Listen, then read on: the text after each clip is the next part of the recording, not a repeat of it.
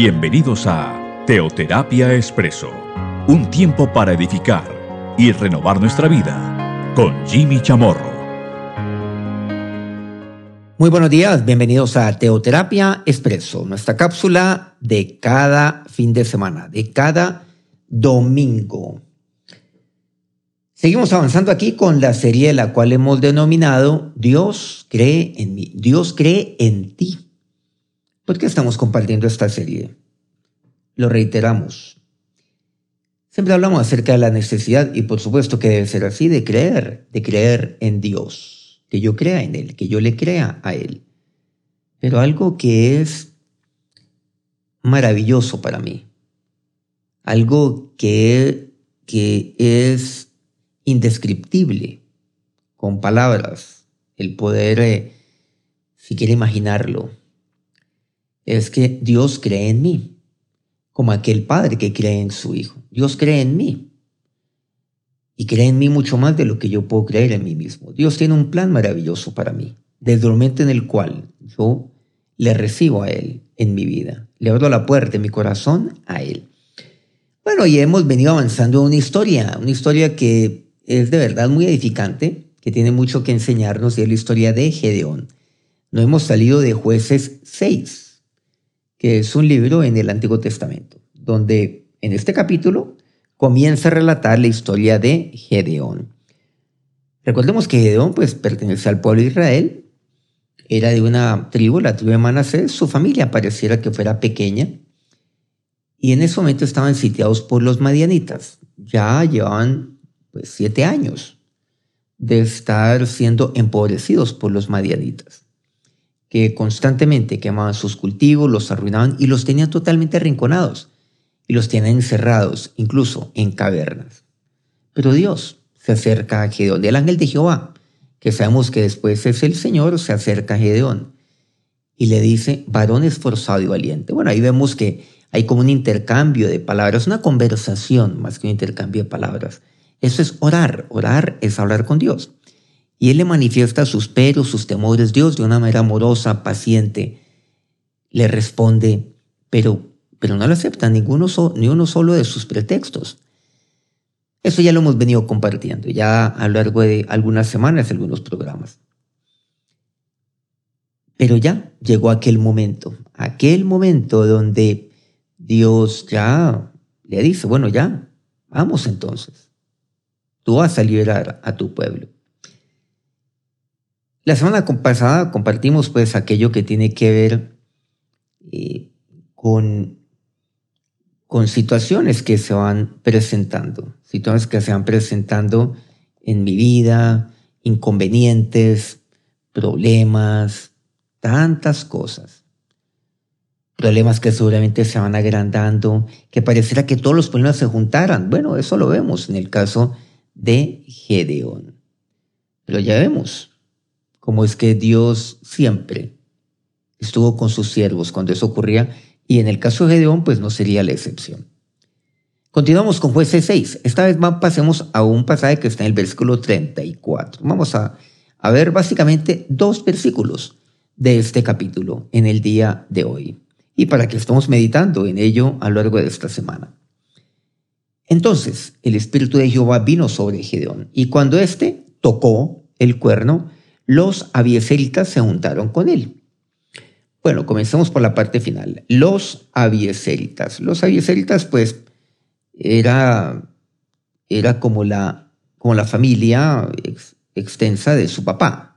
Tiene un su papá se llamaba Joás. Él era abieserita. Abieserita, pues, era de una familia, hijos de Manasés. Manasés sería una de las doce tribus de Israel. Entonces se juntaron, dice que los suyos. Qué importante es que se reúnan. Bueno, lo primero, que yo reúna a los míos. Lo primero tiene que ver con mi familia. Y vemos que todo comienza con la familia. Y cuando este tocó el cuerno, pues entonces se reunieron con él sus familiares, no solamente la familia nuclear como la conocemos, pues la esposa, los hijos, eventualmente pues otros, sino la familia extendida. Podemos decir pues eh, sus tíos, sus primos, los hijos de estos, bueno, todos ellos. Entonces estamos viendo la familia. Lo primero tiene que ver con la familia. Unió a la familia frente a una causa. Lo primero que tenía que hacer era ganar. Mi padre tenía eh, una frase, un dicho, que era muy importante. El convencido convence. Lo primero es que yo tengo que estar convencido. Y eso es algo lo cual yo logro delante de Dios. Bueno, y eso fue lo que Dios pues, fue formando en Gedón. Ahora vemos que nos falta un relato muy importante y lo que continúa esto lo estaremos seguramente compartiendo pues un poco más, un poco más adelante. Pero vemos que que aquí, pues eh, Dios tiene, tiene algo claro con Gedeón. Ya no había vuelta de hoja, independiente de una prueba, podríamos decir, y más que una prueba, unas señales que vendría más adelante que Gedeón le pediría a Dios, aún seguramente por, por algún tipo de inseguridad que él tenía, pero no había marcha atrás. Pero qué importante, la familia el respaldo de la familia. Bueno, primero el convencido convence. Claro, él tenía que ver con su familia, pero también el respaldo de su familia hacia Gedeón, el respaldo de la familia hacia un siervo de Dios. Qué importante es estar unidos en familia, respaldarnos como familia frente a situaciones complejas, difíciles, adversas, donde como que todo se junta contra uno. En últimas, ahí siempre debe estar la familia. Bueno, nos dice, el Espíritu de Dios dice que vino sobre Gedeón. Y esa es la primera parte. El Espíritu de Dios vino sobre él. ¿En qué consiste todo ello? Estamos hablando acerca del Espíritu. El Espíritu Santo de Dios vino sobre Gedeón. Este término sobre quiere decir que viene de lo alto, o sea que está sobre mí. No viene debajo de mí, no viene al lado mío, viene sobre mí. ¿Por qué? Porque el Espíritu de Dios viene de Dios. Ya mirando esto a la luz del Nuevo Testamento y del libro de los Hechos, por ejemplo, cuando el Señor asciende, recordemos que Él ha muerto, ya ha resucitado, por supuesto, y habiendo resucitado, pues Él asciende al Padre. Y cuando asciende, pues Él envía el Espíritu Santo de Dios sobre. Ya vemos que eso ocurre en un eh, relato donde estaban ahí muchos reunidos. Eso se llama el Pentecostés, cuando vino el Espíritu Santo sobre ellos. Estaban ahí en, un aposento, en un lugar alto, en el aposento alto en Jerusalén, y vino sobre. Porque lo que viene de Dios viene sobre mí. Porque por encima mío siempre está Dios, sobre mí siempre está Dios. Y el Espíritu Santo de Dios viene sobre mí viene sobre mi cabeza y sobre todo mi ser. O sea que por encima de mi cabeza, yo sí tengo. ¿A quién? A Dios. Tengo a Cristo. Y el Espíritu Santo de Dios viene sobre mí. Viene sobre su siervo, sobre el siervo del Señor. Dios cree en mí y me da su Espíritu. El Espíritu de Dios viene sobre aquel a quien Dios cree. Dios cree tanto en usted que Dios le ha dado su Espíritu Santo. El Espíritu Santo de Dios es la manifestación del poder de Dios sobre mi vida. Eh, todo lo de Dios, todo lo de Dios para mí, Dios me lo da por medio de Cristo. Y Dios no me da algo, me da alguien. Y es el Espíritu Santo de Dios. Me lo da, me da a Él mismo. Así como el Padre me dio a su Hijo Jesucristo, el Hijo de Dios, ahora me dio ese regalo tan maravilloso que es el Espíritu Santo de Dios. Entonces yo no puedo tener, no debo tener un espíritu de cobardía, sino de poder, de amor, de dominio propio. Bueno, ya nos estamos metiendo también el Nuevo Testamento y eso es necesario. Hablando de cobardía, bueno, de cobardía también significa pues inseguridad. incluso en algunas versiones me habla acerca de un espíritu como de inseguridad. Y yo puedo tener inseguridades en mi vida. Bueno, ¿y por qué no decirlo? Hay momentos donde yo, donde yo me siento acobardado, arrinconado, como es el caso del pueblo de Israel. Estaba totalmente acobardado. Entonces, ¿Cómo vencer todo ello? Pues lo primero es que sobre mí, sobre su vida debe venir el Espíritu Santo. Que el Espíritu Santo de Dios venga sobre su vida. Y cuando eso ocurre, muchas veces uno dice, Señor, cambia las circunstancias, cambia alrededor. Señor, que, que sobre los madianitas, sobre ellos, venga, venga un rayo y los destruya, por decirlo de alguna manera. Señor, destruye mis problemas, que desaparezcan, tú lo puedes hacer. Bueno, lo primero que yo tengo que hacer es, Señor, que tu Espíritu Santo sea sobre mí. Es lo primero. Lo primero. No mire hacia afuera. Y eso es lo que vemos aquí. Eso es lo que Dios le muestra a Gedeón. Bueno, listo. ¿Qué es lo que hay que hacer ahora? Bueno, primero lo primero, Gedeón, el Espíritu Santo de Dios sobre tu vida. El Espíritu Santo vino sobre él. Vino sobre Gedeón. Vemos que todos los problemas se juntan. Eso lo vimos en el versículo 33 en nuestra cápsula pasada. Se juntaron, pues, además de los medenitas, bien los amalecitas, vinieron los de Oriente, dice que se juntaron y acamparon. Todos se juntaron a una. Dice, contra Gedeón. Dice, se juntaron a una contra Gedeón, ya preparándose para la batalla, para destruirlo. Entonces, primero lo primero. Si se están juntando contra mí, todos los problemas como que se juntan, como que se ponen de acuerdo. ¿Qué hacer? Primero, hay algo aquí que yo puedo hacer.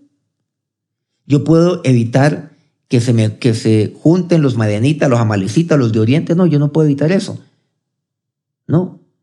Entonces, ¿por qué ocupar mi mente? ¿Por qué ocupar pues mis pensamientos en ello? Eso me, eso me va a causar pues temor, sí, confusión.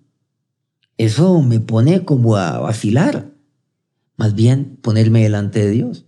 Y Dios, eso es lo que quiere que haga. No mirar ahí al lado, mirar arriba mejor. Y ahí es donde el Espíritu Santo de Dios viene sobre mí. Pero de usted depende también. Si usted quiere el Espíritu Santo de Dios sobre su vida, pídaselo a Dios. Dígale a Dios, Señor, dame de tu Espíritu. Pero es que ese es el regalo maravilloso de Dios para su vida. Y eso fue el milagro. El milagro, claro. Ese fue el regalo de Dios. El don de Dios, el regalo de Dios es el Espíritu Santo. ¿Usted está pasando por alguna situación difícil? antes de orarle a Dios para, por esa situación, ¿sí? Dígale a Dios, Señor, aquí me pongo delante de ti. Y que tu Espíritu Santo venga sobre mí. Porque eso es lo que usted necesita en este momento. O cómo usted pretende estar allí de frente ante situaciones complejas, difíciles, ante murallas pareciera que fueran invencibles, como aquellos ejércitos numerosos que todos se juntan a una contra mí. ¿Cómo hacerlo? No, no hay manera, pero sí lo puedo hacer, siempre y cuando el Espíritu Santo de Dios venga sobre mí. Y el Espíritu Santo viene sobre mí. ¿Saben por qué? Porque Dios cree en mí. Porque Dios cree en usted. Dios cree en ti. Tan es así que nos entrega, que nos da ese don maravilloso. Ese es el regalo que Dios nos da. Es un don, que es el Espíritu Santo de Dios, que es de nuestro Señor Jesucristo, a quien el Padre se lo dio y el Señor se lo ha dado a usted. De la misma manera como el Padre le dio su Espíritu a su Hijo Jesucristo. Y eso lo vemos en la Biblia. Por ejemplo, cuando nuestro Señor fue bautizado y Juan el Bautista fue el instrumento para ello. Y el Espíritu Santo de Dios vino sobre él. Pues de la misma manera, Cristo le ha dado su espíritu a usted. ¿No le parece eso espectacular? Claro, esto es algo que, que sobrepasa mi entendimiento, sobrepasa mi mente. Pero de esto se trata la gracia del Señor. De esto se trata el regalo del Señor. De esto se trata el amor de Dios sobre mi vida. Mejor dicho, Dios cree tanto en mí que me ha dado su Espíritu Santo. Recordemos aquel pasaje de nuestro Señor antes de ascender al cielo. En Hechos 1.8, y concretamente la primera parte dice, pero recibiréis poder cuando haya venido sobre vosotros el Espíritu Santo. Sobre vosotros. Nuevamente, el mismo sobre vosotros que encontraríamos en jueces 6.34. Ese Espíritu Santo de Jehová que vino sobre Gedeón. Y eso nos dice, y le dice a usted, tú vas a recibir poder cuando haya venido sobre ti el Espíritu Santo de Dios. Y Dios nos ha dado el Espíritu Santo ahora. Claro, usted puede ser lleno del Espíritu Santo de Dios. Aquel que es lleno del Espíritu Santo de Dios es lleno de su palabra, es lleno de su presencia es lleno de Cristo mismo. Es más, es que Cristo mora en usted es por el Espíritu Santo de Dios. Vemos entonces que aquí Gideón recibió el poder en ese momento. De acuerdo a lo que vemos en Hechos 1.8, pero recibiréis poder. Entonces, cuando me, me dice la palabra de Dios en jueces 6.34, que el Espíritu de Jehová, el Espíritu de Dios vino sobre Gedeón, quiere decir que allí Gedeón recibió poder. Pero ¿cuál poder? No el poder humano, no el poder de los ejércitos de Amalek, que él creía que tenía poder, o de los madianitas, no, no el poder de los que venían de Oriente, no, el poder de Dios. Recibiréis poder, el poder de Dios. Y recordemos que Dios no ha dado espíritu de cobardía, sino de poder, me dice, de amor y de dominio propio. Tres cosas importantes. Ahora yo tengo poder. El Espíritu de Dios está sobre mí, porque es el espíritu de amor. ¿Por qué? Porque eso es, ese es el amor de Dios. Porque es una manifestación del amor de Dios sobre mi vida. El Espíritu Santo. De poder, de amor y de dominio propio. ¿Dominio propio para qué? para no vacilar, para no moverme de un lado para el otro, para perseverar, para permanecer en Él, para estar convencido que Dios cree en mí, para no vivir por emociones, para no estar allí temblando, para no ir de un lado al otro, para no vivir con altibajos, que eso es lo que caracteriza a tantos hijos de Dios por momentos pienso que la mayoría de los hijos de Dios viven de esa manera porque no tienen aquel Espíritu Santo de poder, de amor y de dominio propio. Bueno, eso fue lo que recibió Gedeón. Recordemos que el poder siempre viene sobre, o sea, de lo alto. Bueno, continuemos al versículo 35. Dice, y envió mensajeros, Gedeón. Una vez toda su familia, o sea, los aviseritas, se reunieron con él por supuesto, el Espíritu de Dios ya había venido sobre él, había antecedido a esa reunión con el, con el sonar de, del cuerno de Gedeón. Y entonces me dice, y envió mensajeros por todo Manasés, y ellos también se juntaron con él. Así mismo envió mensajeros a Aser, a Saulón y a Neftalí, los cuales salieron a encontrarles. Bueno, mire lo que, mire lo que esto va generando. Primero Gedeón. Después su gran familia, los abieseritas. Después su tribu, que era la tribu de Manasés, una de las tribus de Israel. Recordemos que Manasés llegó a ser hijo de José. José, hijo de Jacob, que Jacob es Israel. Pero Manasés llegaría a ser directamente una tribu. Bueno, eso es una historia interesante que ocurre antes de morir, eh, antes de morir Jacob, cuando allí pues pone su mano sobre los hijos de José, o sea, sobre sus nietos, que es pues Efraín y Manasés, y los toma como sus hijos propios y son herederos directos de él. Por lo tanto, Manasés sería una tribu. Entonces vemos aquí. ¿Recuerdan Hechos 1.8? Pero recibiréis pues cuando haya venido sobre vosotros el Espíritu Santo y me seréis testigos. ¿Dónde? Jerusalén, Judea, Samaria y hasta el último la tierra. Jerusalén, aquella ciudad ellos estaban en Jerusalén, por cierto, estarían en Jerusalén esperando a la venida del Espíritu Santo y ahí fueron llenos del Espíritu. Luego viene Judea, claro, la provincia. Samaria es como, como el país de al lado. Por ejemplo, si yo estoy en Colombia, Samaria viene a ser como Venezuela, como por ejemplo Ecuador, así. Si usted está por ahí en, en Argentina, Samaria es por ejemplo Chile, y así podemos decirlo y hasta el último la tierra. Miren cómo va creciendo cada vez más.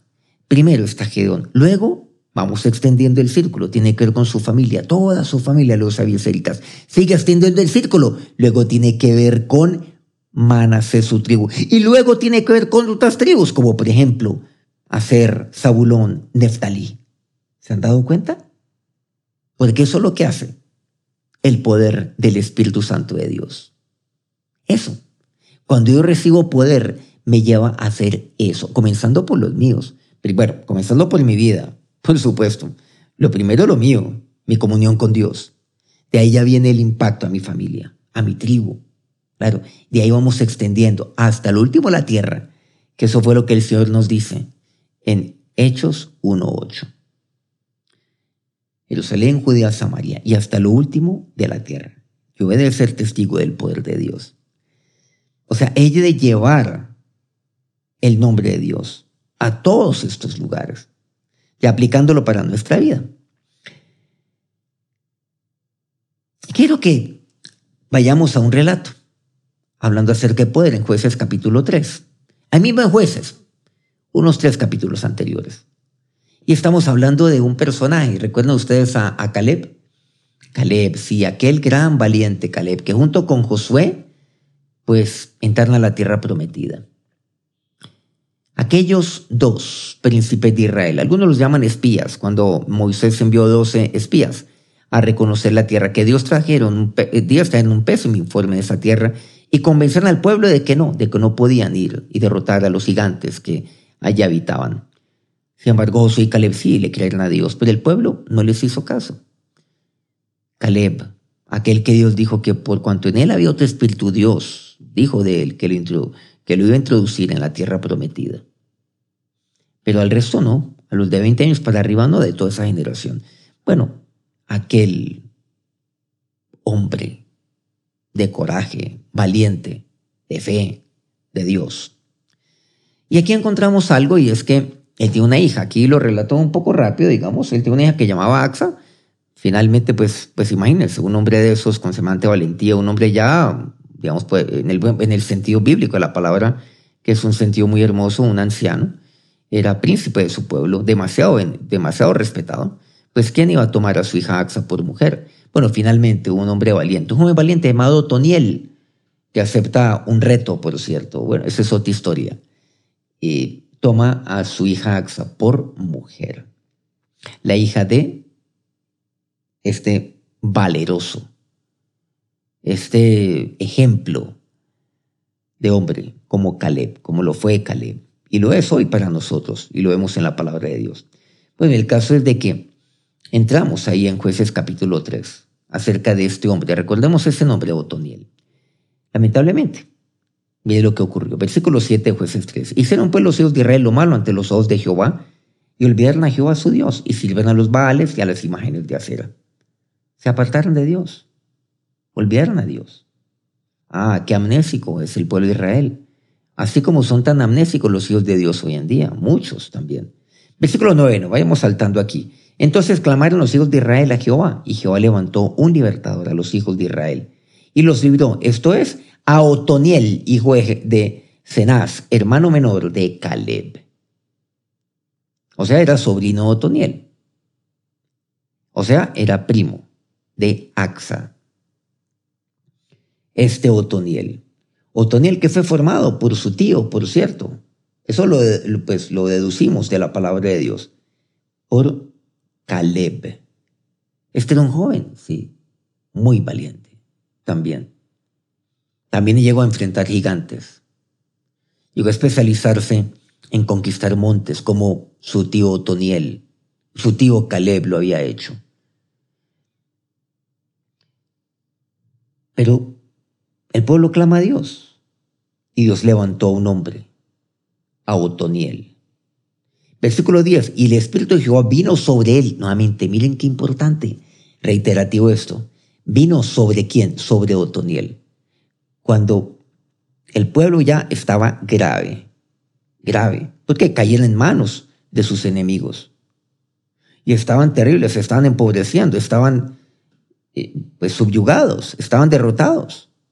Clamaron a Dios y Dios es tan misericordioso que Dios les da a un libertador, les da a un hombre, a un siervo de Dios, sobre quien vino el Espíritu Santo de Dios.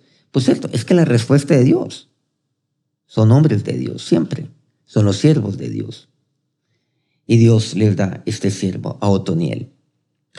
Pero lo interesante es que el Espíritu de Dios vino sobre él, como aquel Espíritu Santo que vendría un poco más adelante sobre Gedeón, como aquel Espíritu Santo. Aquel Espíritu Santo de Dios que nosotros vemos que vendría sobre los apóstoles ahí en Hechos capítulo 1 y aquel Espíritu Santo que vendría sobre su vida, sobre mi vida. Bueno, vino el Espíritu Santo de Dios sobre Otoniel y juzgó Israel, o sea, fue juez sobre Israel y salió a batalla, fue, fue su gobernador. Y Jehová entregó en su mano a Cusán, Risataim, rey de Siria, que por cierto los tenía subyugados al pueblo de Israel, y prevaleció su mano contra Cusán, Risataim. Y reposó la tierra cuarenta años, y murió Toniel, hijo de Cenas. Cuarenta años tuvieron de paz el pueblo de Israel. Dios les dio a un hombre llamado Toniel para que fuera su gobernante, para que fuera su juez. Y Dios lo usó para liberar a su pueblo. Vino sobre Otoniel el Espíritu Santo. Por lo tanto, ahí, pues, llegó, el, o sea, llegó el poder de Dios sobre Otoniel. Fue lleno del poder de Dios y prevaleció su mano contra quien los tenía invadidos, que es Kusam Rizataim, o sea, los sirios. 40 años. 40 años Dios les dio de paz a su pueblo, a Israel, por medio de Otoniel. Nos han dado cuenta que esto es eh, algo que siempre sobresale en la palabra de Dios. Dios le dio su espíritu. Dios le dio su espíritu a usted. Sí, eso era necesario. Se han dado cuenta que en el caso de Otoniel, eso fue necesario. Vino el Espíritu Santo de Dios sobre Otoniel y ahí sí prevaleció sobre Israel. Vino el Espíritu Santo de Dios sobre Gedón y ahí sí enfrentaría a todos aquellos que se han juntado junto con los madianitas contra él en una multitud o unas multitudes enormes, casi que infinitas, por describirlo de alguna manera. Usted puede tener problemas muy, muy complejos, muy difíciles, casi que imposibles de vencer. ¿Qué hacer en esos momentos?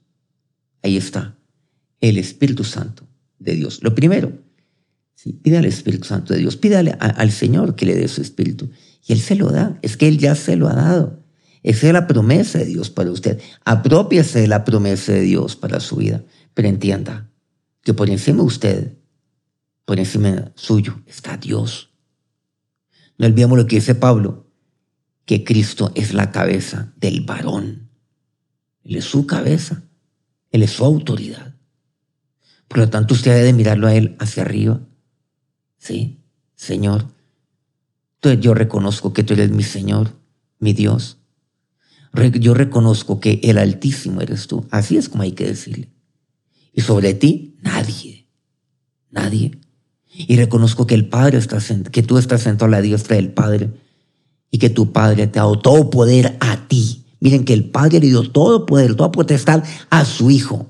Porque le dio su Espíritu para que sobre usted recaiga el Espíritu Santo y sobre usted venga el poder de Dios. Eso es lo que usted necesita. Necesita ser empoderado, en otras palabras, lleno de poder, para entonces enfrentar situaciones como ellas y estar de pie frente a la adversidad tan fuerte la cual usted puede tener, cualquiera que ésta sea, o cualquiera que sean sus adversidades, porque recordemos que muchas veces se juntan como que tantas a la vez.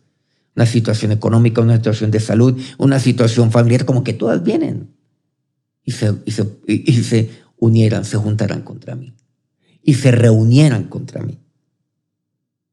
Pero bueno, esto es lo que Dios tiene. Bueno, tanto aprendemos de la palabra de Dios eh, en, tan solo estos dos cortos versículos de, de jueces 6, los versículos 34, 35 y por supuesto lo que aprendemos de aquella historia de Otoniel. Quiero pedirles entonces que nos acerquemos a Dios en este momento en oración. Ahora, Señor Dios, nos acercamos a ti en este día, maravillados, Dios, sorprendidos, porque tú crees en mí. Dígale a Dios. Dígaselo con, dígaselo con corazón sincero. Y tú crees tanto en mí, tanto, tanto, que, que me has dado tu espíritu. El mismo espíritu que tú, Padre, le diste a tu Hijo. Y ahora tú, Hijo de Dios, que eres mi Señor y de quien yo soy siervo, a mí me lo has dado, Dios. A mí me lo has enviado para que venga sobre mí. Y hoy aquí levanto mis manos a ti. ¿Y las levanto por qué? Porque tú, Espíritu Santo Dios, es el que viene sobre mí. Y las levanto ante ti, Jesús. ¿Por qué? Porque tú eres mi cabeza. Porque tú eres mi rey. Porque tú eres mi soberano. Porque tú eres mi Señor. Ante ti lo hago. No levanto mis manos ante los hombres, no levanto mis manos ante los no extiendo mis manos ante, ante los amalecitas, no, los madianitas, los de Oriente, no. Porque muchas veces yo extiendo mis manos hacia ellos como en rendición, pero no yo levanto mis manos es hacia ti. Y lo primero, lo primero es que tú trates con mi vida. Te entrego, Señor, mis inseguridades, mis inquietudes. Te, tengo, te entrego mi zozobra, mis miedos, o mi cobardía. Dígale a Dios allí, sí. Sincérese delante de su Señor. Hágalo. Él no se lo va a reprochar como lo hizo con Gedeón. Te entrego todo esto.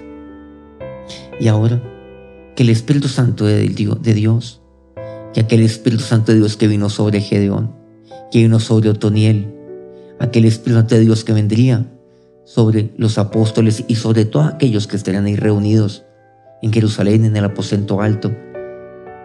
Entonces, sea derramado sobre sus vidas en este momento. Que el Espíritu Santo de Dios los llene con poder, porque eso es lo que Dios nos ha dado. Es fruto de poder, de amor, de dominio propio. Que el poder de Dios sea derramado sobre su vida en este día. El poder de Dios para estar de pie ante los problemas.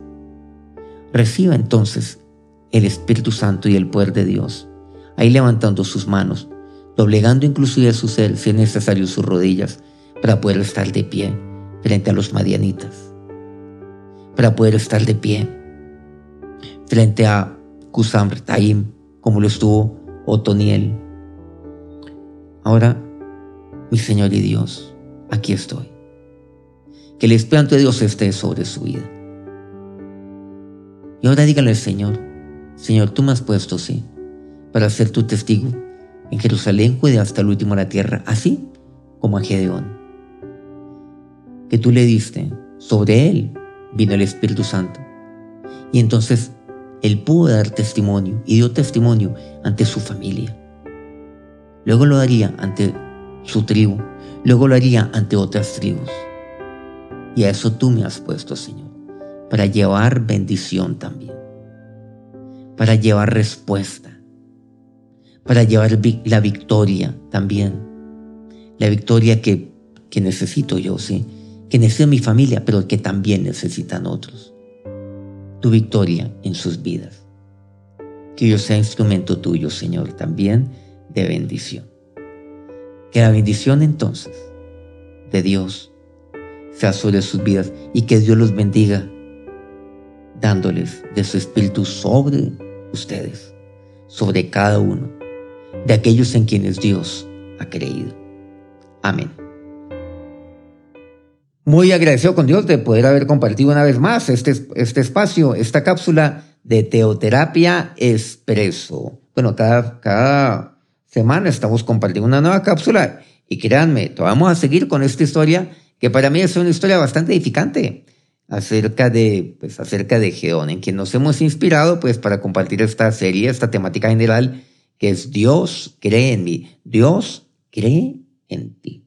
Esa es la verdad de Dios. No crea algo distinto. Lo contrario es mentira. Que tengan un eh, feliz día y ya prácticamente un feliz inicio de semana. Nos vemos dentro de ocho días. Bueno, Quiero decir, nos encontramos dentro de ocho días. Que Dios los bendiga.